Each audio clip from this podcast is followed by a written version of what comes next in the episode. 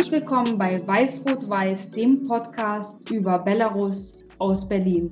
Heute mit einer ganz besonderen Folge, als die Steine ins Rollen kamen, die gefälschten belarussischen Präsidentschaftswahlen 2020.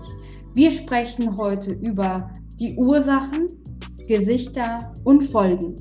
Vor einem Jahr war es soweit.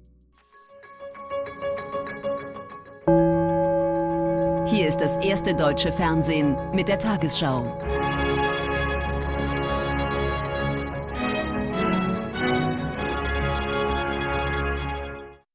Im autoritär regierten Belarus ist heute der künftige Präsident gewählt worden. Zur Wahl stand unter anderem Amtsinhaber Alexander Lukaschenko. Er ist seit 26 Jahren im Amt und sieht sich Vorwürfen der Wahlfälschung ausgesetzt. Gegen ihn trat neben drei weiteren Kandidaten Svetlana Tichanowskaja an. Sie ist die bekannteste Oppositionskandidatin und hatte zuletzt tausende Menschen zu Kundgebungen mobilisiert. Nichts ist so stark wie eine Idee, deren Zeit gekommen ist. Sie mögen uns diesen etwas klischeebehafteten Anfang mit einem zigmal durchgekauten Zitat von Victor Hugo verzeihen, aber es passt einfach zu gut.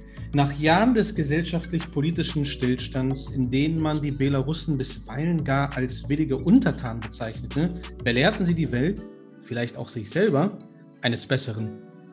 Den ersten offiziellen Angaben nach sollen bei den Präsidentschaftswahlen in Belarus vor einem Jahr 80,1 Prozent der Bürger für Lukaschenka und nur 10 Prozent für die Kandidatin der Opposition Svetlana Tichanowskaja gestimmt haben. Aber die IT-Plattform Golos an welcher mehr als 200 Beteiligte aus den unterschiedlichsten Ländern involviert waren, sollte der Betrugsbekämpfung bei der Auszählung von Wahlstimmen im Rahmen der Präsidentschaftswahlen dienen. Und das tat sie auch. Golos erfasste die Wahlpräferenzen von 1.875.998 Wählerinnen, etwa 32 Prozent aller Wahlberechtigten. 56,7 Prozent von ihnen wählten laut Golos Svetlana Tichanowskaja. Das Ergebnis? Protestaktionen im ganzen Land. Mehr als 3000 Menschen wurden bereits am ersten Tag nach der Wahl festgenommen.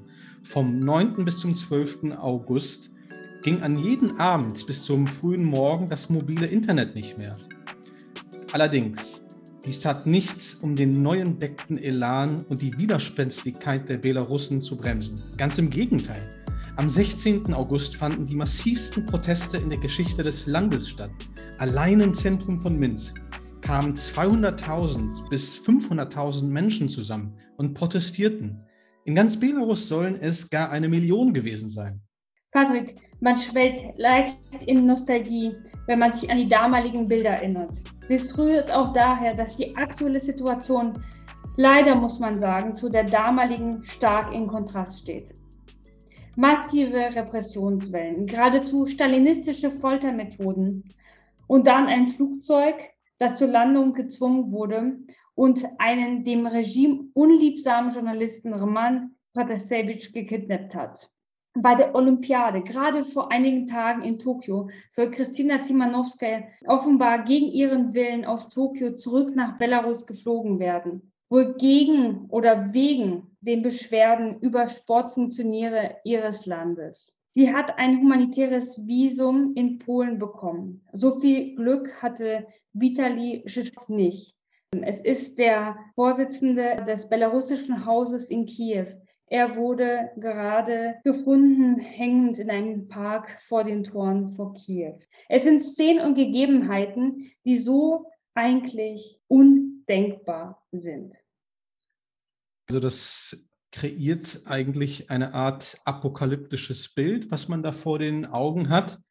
Und trotzdem, einer der vorherigen Gäste unseres Podcasts, der Dirigent Vitali Alexenok, blieb optimistisch, folgte dem Tenor seines Klappentexts, der da besagt, dass es von der Protestbewegung aus kein Zurück mehr gibt. Er gab allerdings auch zu, dass dieser Optimismus nun einen viel höheren Preis hätte.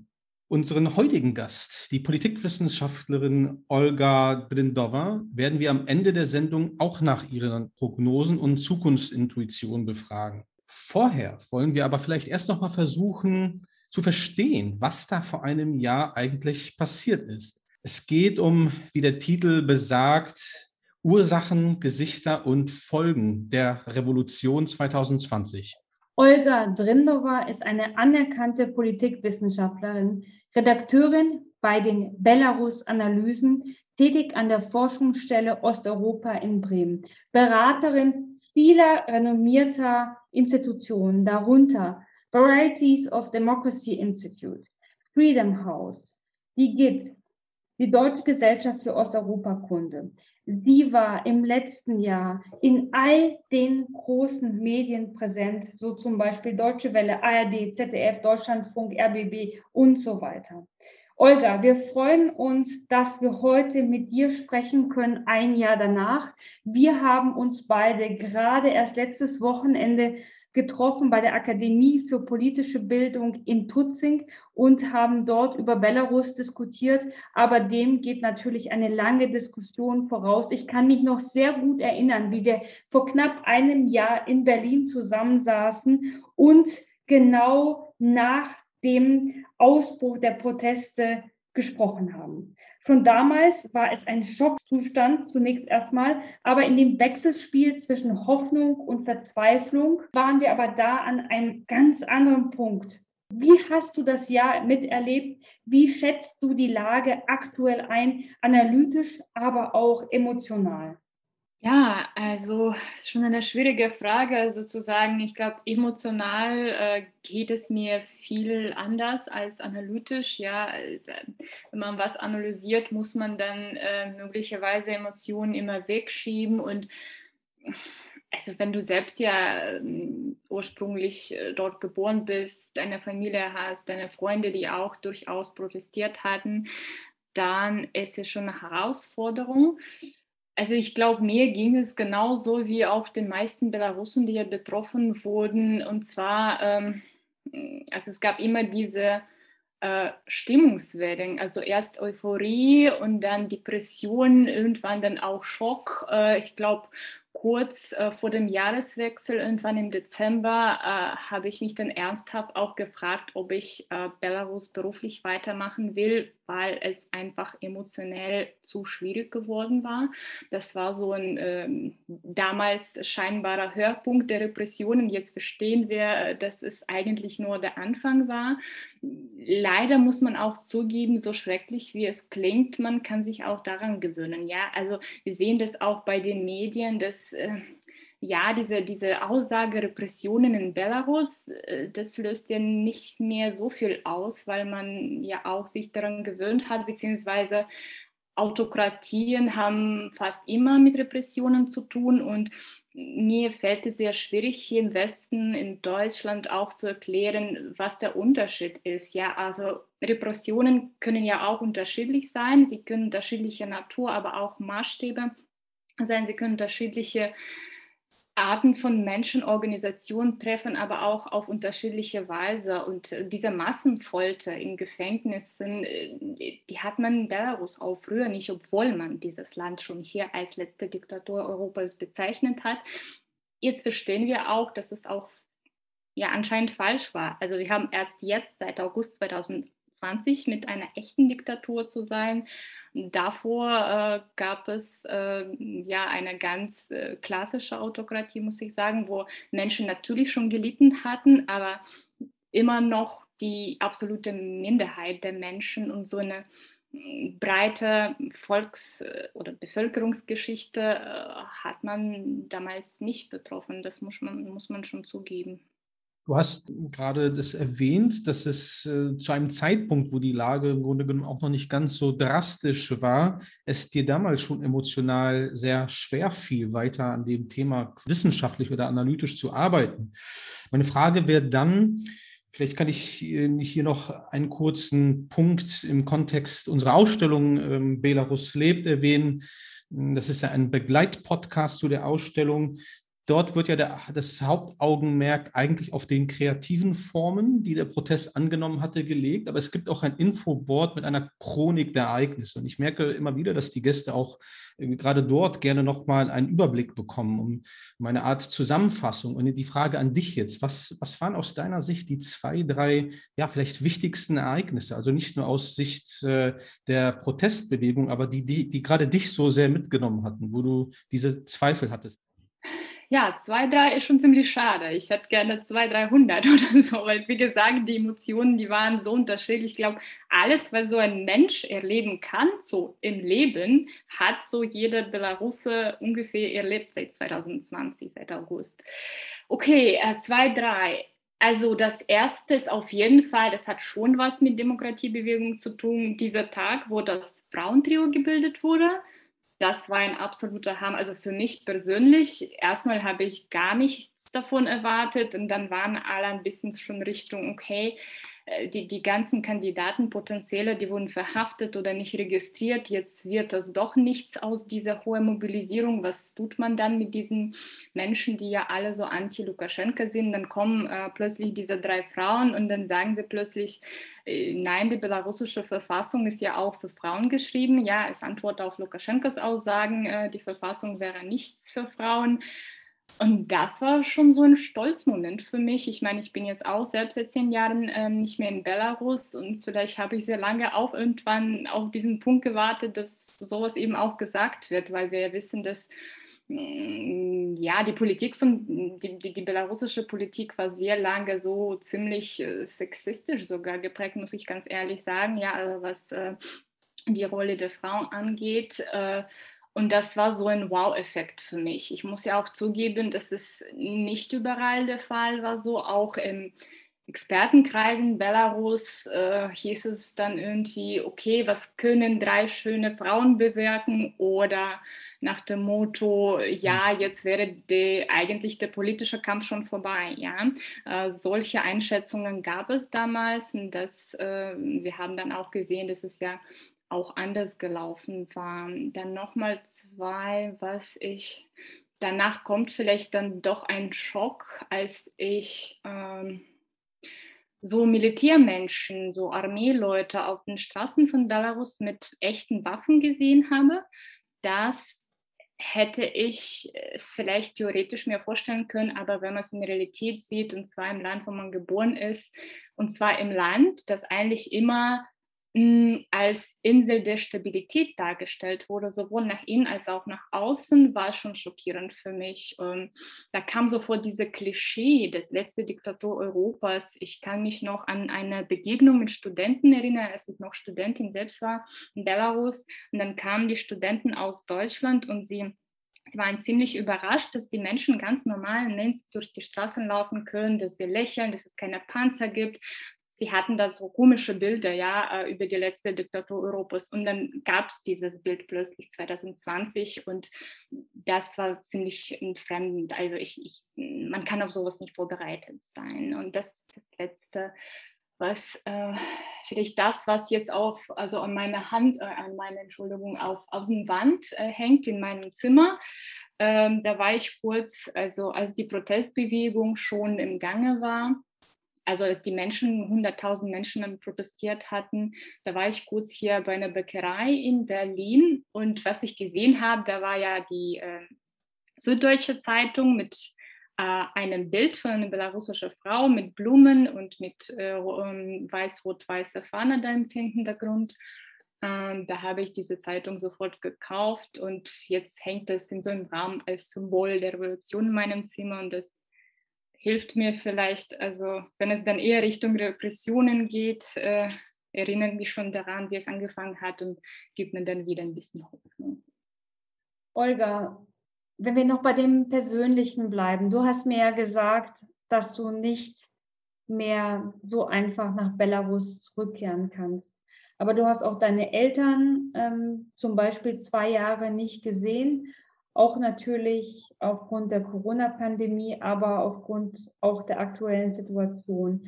Wie schaust du denn auf diese spezifische Exilerfahrung zurück, was das vergangene Jahr anbetrifft? Also es ist schon schwierig, äh, wenn man aufgrund der politischen Situation nicht nach Hause fahren darf. Das äh, muss ich schon zugeben. Ich habe es unterschätzt. Ähm, ich, ich habe mich dann, ich habe nie gedacht, wie wichtig es ist, eigentlich eine eigene Familie physisch zu, zu sehen. Ich war tatsächlich letztes Mal zu Hause 2019, dann gab es Pandemie, dann Revolution. Also ich meine, ich bin jetzt auch nicht die Einzige. Also es gibt Menschen, die ja selbst zu Hause verlassen müssen. Ich, es gibt jetzt wirklich, also fast kaum Experten oder Aktivisten, die ich kenne, die noch in Belarus, von Belarus aus äh, arbeiten. Also ganz viele belarussische Familien sind jetzt sozusagen geteilt äh, durch diese politische Situation. Ähm, wir haben es überlegt, noch uns irgendwo im Ausland zu treffen, aber wie gesagt, dann kam diese Ryanair-Geschichte und es gibt jetzt wohl nicht mehr so viele Länder, wo sich Belarusen treffen können. Das ist wirklich ein logistisches Problem, wenn man sich vorstellt, dass Belarus 9000 also jetzt zwischen Minsk und Berlin nur äh, ungefähr 1000 Kilometer gibt es schon äh, ein europäisches Land, das sehr schwer zugänglich ist. Und äh, spätestens nach, der, ja, nach dem Fall von, von Shishov äh, jetzt in der Ukraine, ähm, so geht es ganz vielen Menschen in der Diaspora auch im Ausland, dass sie sich nicht mehr sicher fühlen. Also selbst hier, wir sprechen nicht mehr darüber, dass man wieder nach Hause kommt, sondern einfach äh, vom Ausland aus was zu unternehmen, scheint jetzt nicht mehr sicher zu sein. Das ist aber, glaube ich, so, so eine Sache, die uns Belarusen im Ausland auch verbindet. Ja, dass mhm. das vielleicht den Menschen etwas Kraft gibt, dass, okay, wir sind jetzt nicht alleine. Das ist jetzt nicht mein persönliches Problem in meiner Familie, das ist jetzt unser allgemeines Problem der Belarusen und äh, da, damit kann man wahrscheinlich weiterleben. Olga, danke auf jeden Fall schon mal für diese persönlichen Einschätzungen und Einblicke. Äh, wie der Titel besagt, Ursachen, Gesichter und Folgen. Ich glaube, dass wir ganz gerne jetzt den ersten Punkt anvisieren würden. Sammelbegriffe wie Protestbewegung, Demokratiebewegung oder Revolution hört man ja allerlei. Aber die Frage ist, was sich dahinter eigentlich verbirgt. Und äh, Caroline, wir hatten zuletzt einen Podcast, der historisch sehr in die Tiefe ging. Aber ich glaube, es wäre doch noch mal ganz gut, die Vorgeschichte hier zu erforschen und zu erörtern. Stimmt, Patrick. Mit Jakob Wöllenstein haben wir das letzte Mal einen großen historischen Bogen gespannt. Lass uns jetzt nochmal, Olga, die Situation vor der Protestbewegung nachzeigen. Umfragen zeigen, dass noch 2006 Lukaschenka sich der Unterstützung von etwa 68 Prozent der Befragten unter Rentnern, Landbewohnern und dem, ich hoffe, Sie verzeihen diesen Ausdruck Otto Normal-Belarusen sicher sein konnte. 2016 waren es aber nur noch 32 Prozent. Was waren denn die Hauptgründe dafür, dass Lukaschenka langfristig an Halt in der Bevölkerung verlor? Okay, ist eine ziemlich tiefe Frage. Da versuche ich mich möglichst kurz zu halten hier. Im, also, ähm, ich glaube, anfangen würde ich damit, worauf sich eigentlich die Legitimität von Lukaschenka basiert hat, weil ja auch Autokraten brauchen sowas ähm, wie Unterstützung der Bevölkerung, auch wenn die Stimmen nicht gezählt werden, müssen die, die Herrscher irgendwie das Gefühl haben, dass die Mehrheit der Bevölkerung sie unterstützt oder mindestens nichts äh, dagegen hat. Und da würde ich hier mindestens äh, vier Faktoren nehmen, äh, nennen. Also das erste wäre auf jeden Fall die wirtschaftliche Stabilität. Ja, auch äh, wenn Belarusen nie sozusagen eine reiche Nation waren, gab es eine gewisse Zeit ähm, bestimmte Stabilität oder das, was man äh, als Sozialstaat äh, verkauft, versucht äh, zu verkaufen. Es gab keine Oligarchen oder mindestens keine ja, sichtbare, wie es in der Ukraine oder in Russland war, äh, auch ziemlich niedrige Rankings der Korruptionswahrnehmung und gleichzeitig auch Sicherheit, dass für Belarusen, das ist dann schon der zweite Punkt, Sicherheit, die für die Belarusen sehr wichtig war. Also Sicherheit im Sinne von äh, niedrige äh, Kriminalitätsquoten, aber auch kein Krieg auch wenn es überraschend klingt, äh, die äh, Erinnerung über den Zweiten Weltkrieg ist äh, noch sehr präsent in der Gesellschaft von Belarus. Wir sehen das sogar jetzt während der Proteste, dass beide Seiten sich also einander Faschisten nennen. Also da sieht man schon, wie präsent es ist. Also kein Krieg, keine territorialen Konflikte. Und wenn man sich dann die anderen postsowjetischen Staaten anschaut, dann versteht man schon, dass es schon ein Thema ist. Und Belarusen haben es auch sehr lange geschätzt. Und das zusammen äh, hat dann den sogenannten ähm, Gesellschaftsvertrag gebildet. Darüber ist jetzt auch oft die Rede. Also was bedeutet der? Das heißt, äh, ja, okay, Belarusen hat nie so viele Rechte, sich politisch zu engagieren, aber solange man außerhalb der Politik war, dann konnte man quasi ein normales Leben durchführen, äh, ja, Gehalt bekommen, in den Urlaub fahren, Familie gründen äh, und so weiter. Und ähm, dann gab es noch zwei Elemente, die sehr wichtig waren. Erstmal, also Präsident an sich war ziemlich charismatisch. Der hat sich von Anfang an, also noch in den 90er, als Volkspräsident dargestellt. Volkspräsident im Sinne von, okay, der, der kommt aus dem Volk, der gehört ja nicht zur sowjetischen ähm, Nomenklatura und der hatte tatsächlich auch äh, noch ganz am Anfang noch diese Verbindung zu den Menschen. Die Menschen haben ihn auch so wahrgenommen. Der hat tatsächlich über 80 Prozent, äh, 94 auch bekommen. Das war, diese Zahlen dann, äh, damals haben gestimmt. Und dann der vierte äh, Faktor wäre auf jeden Fall näher zu Russland oder eine gewisse sogar Nostalgie zu Sowjetzeiten. Also die Belarusen hatten diese Nostalgie noch in den 90er. Sie haben äh, äh, die Zerstörung, also Zerfall der Sowjetunion, äh, nicht, also die Mehrheit nicht so positiv akzeptiert, ist auch nicht erwartet, nicht so sehr für die Unabhängigkeit gekämpft äh, als die anderen Staaten. Also diese Nähe zu Russland war schon ein großes Thema und Lukaschenka hat es damals sehr gut verstanden. Und wenn wir uns dann anschauen, wie sich die, äh, also die Mentalität oder die politische Kultur in den letzten zehn Jahren verändert hat, dann sehen wir, äh, dazu gibt es auch äh, viele Studien und Umfragen, die zeigen uns schon, dass insgesamt Menschen mm, ja schon weniger sowjetisch geprägt wurden. Ja, wir, wir haben natürlich mit einer neuen Generation zu tun und ähm, diese paternalistische Ansichten, die in den 90er, Anfang 2000 noch der Fall, also noch da waren, die haben äh, langsam an Attraktivität verloren, äh, wie zum Beispiel bei einem äh, World Value Survey. Ich, ich finde es wirklich beeindruckend, wie nur innerhalb von zehn Jahren, also 2014, äh, war das nur noch äh, 20 Prozent, ungefähr 20 Prozent der Menschen, äh, die ähm, lieber Selbstverantwortung äh, für eigenes Leben übernehmen, als das sozusagen an den Staat äh, übergeben. Und 2020, das ist ja kurz vor der Revolution, waren die Zahlen schon fast auf 80. Also nur innerhalb von zehn Jahren sind Belarusen anscheinend viel selbstständiger geworden. Und damals ging es also noch weniger, glaube ich, um die Person von Lukaschenka, sondern vielmehr dass ja, sich diese politische Kultur verändert hat. Aber mit, mit dem Jahr 2020, dann kamen noch diese kurzfristigen Auslöser oder Faktoren, die die ganzen Prozesse etwas beschleunigt haben.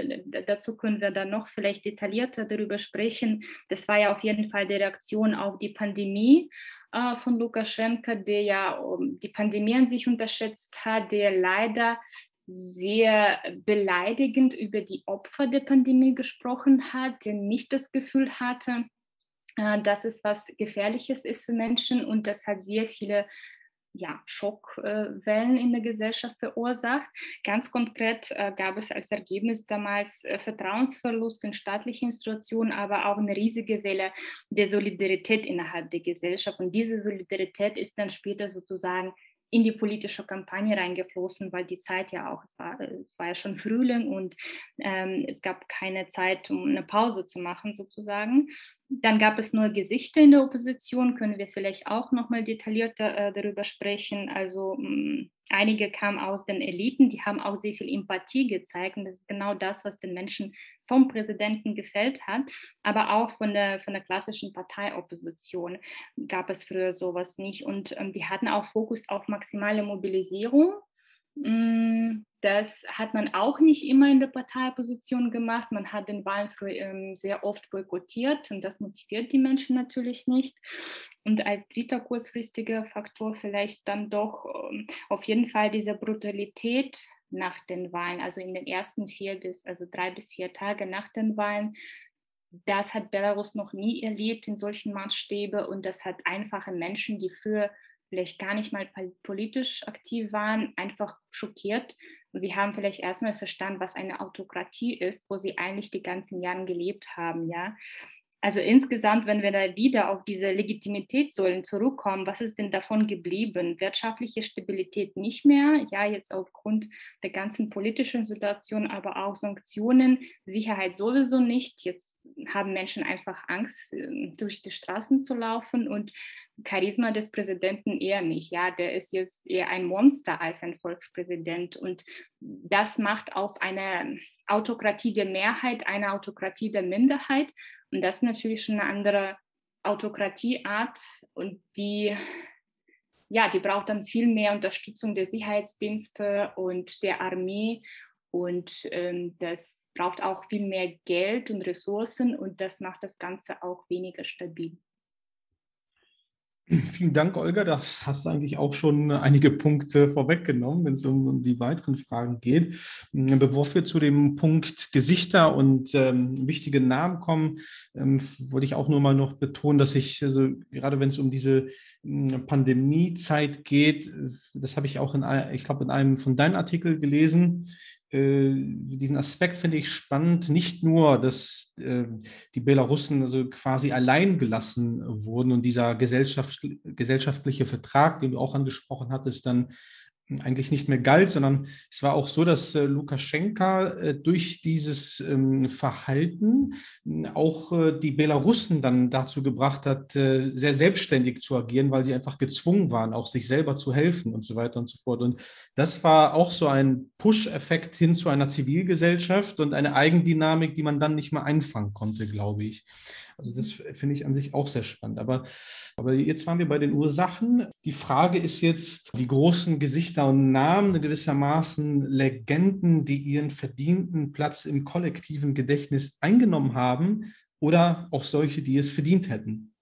Zunächst einmal können wir vielleicht mal ganz kurz einfach über Sergei Tihanowski sprechen. Also wer war er? Warum hat seine Festnahme für solch eine Schockwelle gesorgt? Also normalerweise wird er porträtiert als Videoblogger, als politischer Aktivist und Geschäftsmann und auch jemand, der durch seine YouTube-Videos bekannt war, in denen er eben mit dem, ja, sagen wir mal, mit der, mit der Lukaschenka-Wählerschaft auch in einen offenen Dialog gegangen ist, ähm, also auch in den Regionen mit seinen Stammwählern und über Korruption und Diktatur sprach. War das einer der Gründe, dass das Regime so nervös reagiert hatte und ihn dann verhaften ließ am 29. Mai?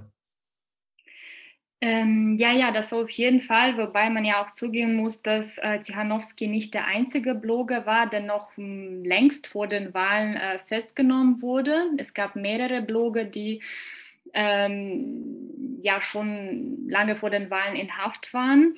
Aber jetzt über Zichanowski spezifisch, äh, hier ist auch noch was interessant und zwar, ähm, es gibt durchaus eine Meinung, dass äh, Zichanowski eine gewisse Version von Lukaschenka im Jahr 1994 war, dass dieser Person genauso nah am Volk war sozusagen, sich auch als volksnahe Person dargestellt hat, auch über ganz einfache Probleme wie, weiß ich nicht, kaputte äh, Straßen äh, oder äh, nicht zum Ende gebaute Häuser gesprochen. Das, was einfache Menschen, nicht politisierte Menschen verstehen.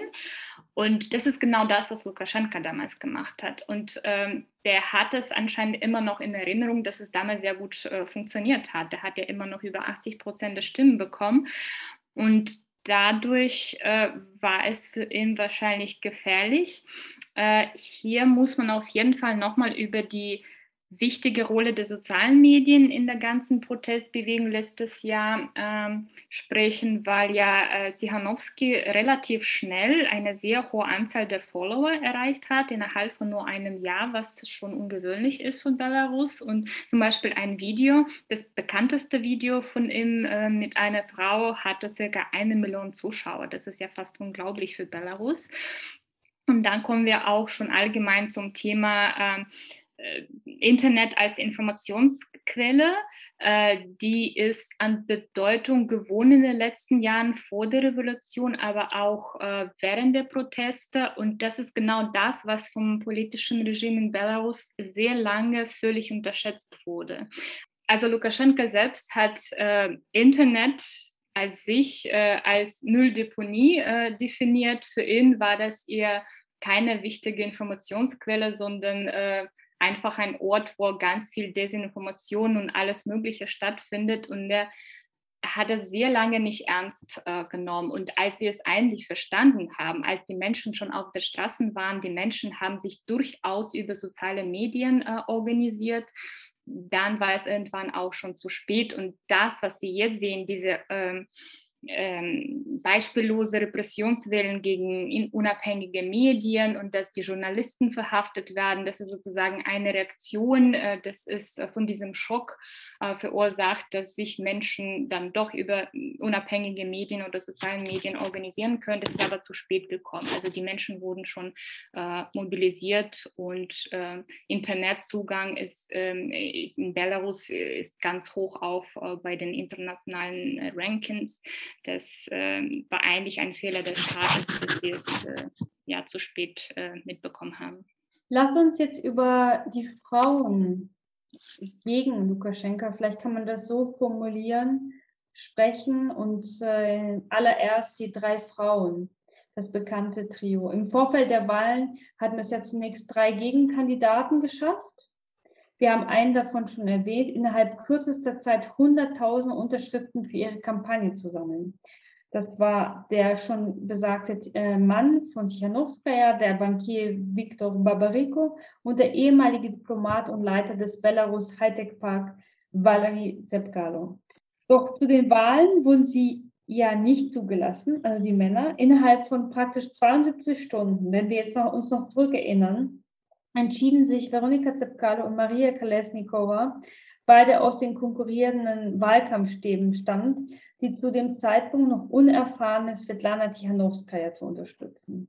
Es ist unglaublich, was seit diesem Zeitpunkt passiert ist. Die haben eine, einen Kultstatus erlangt, so könnte man das sehen. Und ein Jahr später gibt es auch viele Bücher über das sogenannte weibliche Gesicht der Revolution.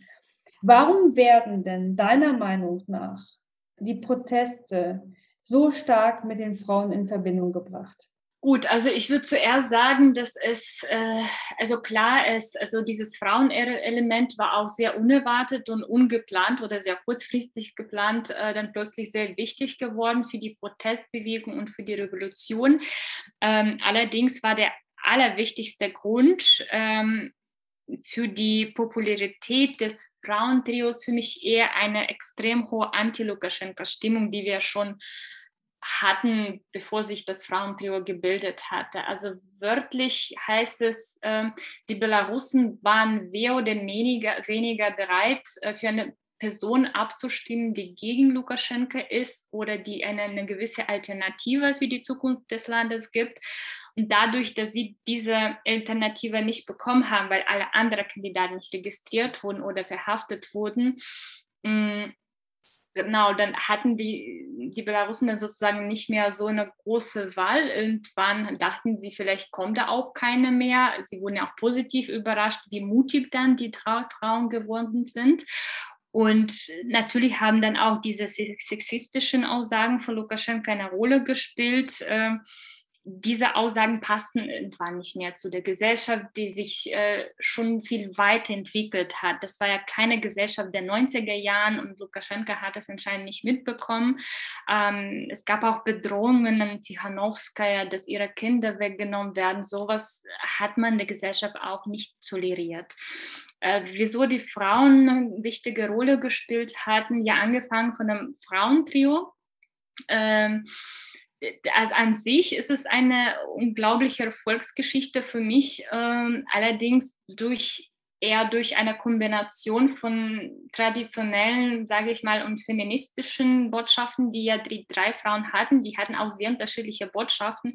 Wir können uns immer noch daran erinnern, was die Hanowska ganz am Anfang gesagt hat. Das, das sind sozusagen zwei Svetlanas, die wir jetzt sehen und die sie damals war. Sie damals hat sie sich nur als Hausfrau dargestellt, als eine eine Frau ihres Mannes. Sie hätte überhaupt kein Interesse an der Politik und wurde nur gezwungen, an, an diese Wahlkampagne teilzunehmen. Dadurch hat sie auch Sympathien äh, gewonnen. Also in diesen Teilen der Gesellschaft, die eher nicht vielleicht bereit waren, für eine unerfahrene Frau abzustimmen. Und gleichzeitig hatten wir dann äh, Veronika äh, und Maria, die äh, etwas mehr über die Frauenpause sozusagen gesprochen hatten und dadurch hatten sie auch nochmal eine andere Schicht der belarussischen Gesellschaft getroffen, so dass sie tatsächlich insgesamt äh, sehr breite Gesellschaft treffen konnten und wobei immer noch, ihr Fokus war nicht auf Frauenthema, sondern auf Repressionen, auf Autokratie, darauf, dass die politische Gefangenen freigelassen werden, dass die Gewalt gestoppt werden soll und dass es die neue freien äh, Wahlen äh, durchgeführt werden sollen. Und diese Forderungen haben sich bis jetzt, bis heute nicht verändert. Also diese drei Punkte ist die wichtigsten Punkte der prodemokratischen Protestbewegung. Das ist also eine ziemlich komplizierte und interessante Mischung. Also das lässt sich, die Frage lässt sich nicht so leicht beantworten. Also eine Frauenrevolution ist es von der Natur her für mich nicht, aber Frauen haben eine wahnsinnig wichtige Rolle gespielt, auch nach den Wahlen, in dem diese ersten äh, Frauenketten äh, in, in Weiß und mit Blumen äh, da auf den Straßen waren, betonend, dass diese Bewegung äh, friedlich ist. Und diese Bilder wurden dann auch international bekannt und allen wurde klar, dass es eine friedliche Bewegung ist. Und dann hatten wir Frauenmarschen, glaube ich, die mehrere Wochen gedauert hatten, auch bis zu Zehntausenden insgesamt haben. Also immer noch, also wie gesagt, ein wichtiges Element, aber äh, es gab auch andere hm, Bevölkerungsschichten, die sich sehr, sehr aktiv beteiligt haben an der Protestbewegung. Wo wir vielleicht jetzt ein wenig auf die Folgen eben der, dessen, was vor einem Jahr passiert ist, eingehen können. Eine Frage, die der eine oder andere auch ähm, einschätzen könnte als Gott und die Welt in einer Minute. Aber das Thema Außenpolitik. Ähm, das ist ja auch mittlerweile wirklich eine sehr verheerend komplexe Lage geworden. Denn auf der einen Seite ist ganz klar, das belarussische Regime geht immer weiter. Wir haben die ähm, unterschiedlichen ähm, Situationen vor kurzem auch anfangs erwähnt. Da muss man darauf reagieren, auch mit Sanktionen. Man sagt gezielte Sanktionen. Aber wenn man wiederum zu weit geht, dann kann das ja auch dazu führen, dass dann Belarus wiederum zum Beispiel äh, noch abhängiger von Russland ist als bislang und äh, der Manöverraum wird kleiner. Dann gibt es auch noch so Sachen wie Joe Bidens neue Politik, die ganz klar den Fokus stärker Richtung China legt. Und äh, dann haben wir auch noch Nord Stream 2, was eigentlich die, ich sag mal, unterschiedlichen Initiativen und Anstrengungen der EU in diesem Raum für demokratische Werte zu kämpfen, ja, den eigentlich ziemlich brachial widerspricht. Was ist eine realistische außenpolitische Doktrin? Was sollten wir propagieren und von der EU oder von unseren Ländern fordern, um diese zivilgesellschaftlichen Strukturen in Belarus immer noch am Leben zu erhalten oder ihnen zu helfen? ohne dabei diese negativen Konsequenzen in Kauf nehmen zu müssen? Na gut, das ist, ich meine, die letzten Ereignisse, die wir jetzt beobachten konnten, die zeigen ja auch, dass es äh, komplett ohne negativen Folgen eigentlich auch nicht gehen könnte. Das, das würde ich schon sagen. Ich meine, man muss ja immer probieren, was geht, was nicht geht aber auch ohne dass man diese Sanktionen angeführt hätte, hätte man nicht gewusst, äh, also welche Reaktion man dann verursacht hätte. Das ist immer so eine Spielgeschichte und das ist dann für mich eher nicht die Frage, was zu empfehlen, sondern die Frage, also mit welchem Ziel, weil soll oder was will die EU oder was wollen einzelne Länder damit erreichen? Wir sprechen ja nicht über das Ziel, äh, über Regime Change als Ziel, das darf man jetzt als Staat oder EU nicht offiziell wollen oder erzielen ähm, Menschenrechtsverletzungen äh, bestrafen, vielleicht, Zivilgesellschaft helfen, ja, vielleicht. Und solange sich die Außenpolitik der EU auf Werten basiert, dann ist man auch sozusagen gezwungen, darauf zu reagieren. Eine andere Frage für mich ist es auch, man soll ja nicht davon ausgehen, wie man ideal reagieren kann, weil es gibt nichts Ideales, sondern darum, was Alternativen wären. Also für mich stellt sich die Frage, was ist denn die Alternative zu so einer Reaktion, die wir jetzt beobachten konnten. Also zu schweigen und nichts zu tun wäre auch nicht kompatibel mit der eigenen, also mit eigenen außenpolitischen Doktrinen, ja, auch mit eigenen Werten, mit eigenen Zivilgesellschaft hier innerhalb der EU. Ähm, Wobei man auch hier zugeben muss, dass selbst die sektoralen Sanktionen, die, die wurden nicht aufgrund der Menschenrechtsverletzungen äh, eingeführt, sondern eher aufgrund der Ryanair-Geschichte, wo eben die EU-Bürger unter Gefahr gestellt wurden. Das ist schon eine andere Geschichte für die EU. Da sind wir schon auf anderer Ebene. Und das hat sich dann weiterentwickelt und skaliert. Jetzt haben wir auch sicherheitspolitisch ein weiteres Problem. Das ist ja diese Migrationskrise ähm, auf der belarussisch-litauischen Grenze. Wer weiß, wie sich das äh, weiterentwickelt. Also Belarus ist damit zu einem europäischen Sicherheitsproblem geworden. Und das ist dann nicht mehr diese Insel der Sicherheit, die wir ja ähm, ähm, früher gesehen haben. Ähm, also nochmal das kurz zusammenzufassen, es, es gibt immer noch die Möglichkeit, kritisch zu reagieren, weitere Sanktionen einzuführen oder vielleicht bei internationalen Untersuchungen äh, solche Fälle wie Protasevich oder Timanowska zu helfen, aber immer noch den Menschen in Belarus zu helfen und prodemokratischen ähm, ähm, Organisationen oder Aktivisten sich im Ausland befinden, auch für die Zeit nach Lukaschenka, weil das wird ja irgendwann auch kommen. Es macht uns Sinn, auch Belarus hoch in der medialen Agenda zu halten. Das äh, führt dann sehr oft dazu, dass äh, das Regime dann sehr nervös wird und dann eben auch Fehler kommen, sowas wie Protasevich oder Timanowska dann nochmal. Aber man sonst, das ist ja auch wichtig, man sonst nicht damit rechnen, dass sich das, das politische System irgendwie aufgrund der Aktion aus der EU zusammenbricht. Ja, solange, zumindest solange Lukaschenka noch Unterstützung aus Russland bekommt, das wissen ja, es kommt sowohl äh, wirtschaftliche als auch politische und äh, ja auch militärische Unterstützung. Unsere letzte Frage an dich ist so eine Art Doppelfrage. Wie sieht deiner Meinung nach die reale Bilanz der Protestbewegung aus? Wir wissen und haben natürlich das alles mitverfolgt, wie die aktuelle Lage aussieht mit dem Verbot von NGOs, mit den Repressionen, mit einer Art ähm, der Stalinisierung des Regimes, gleichzeitig dem gegenüber die unglaubliche Zivilcourage der Menschen.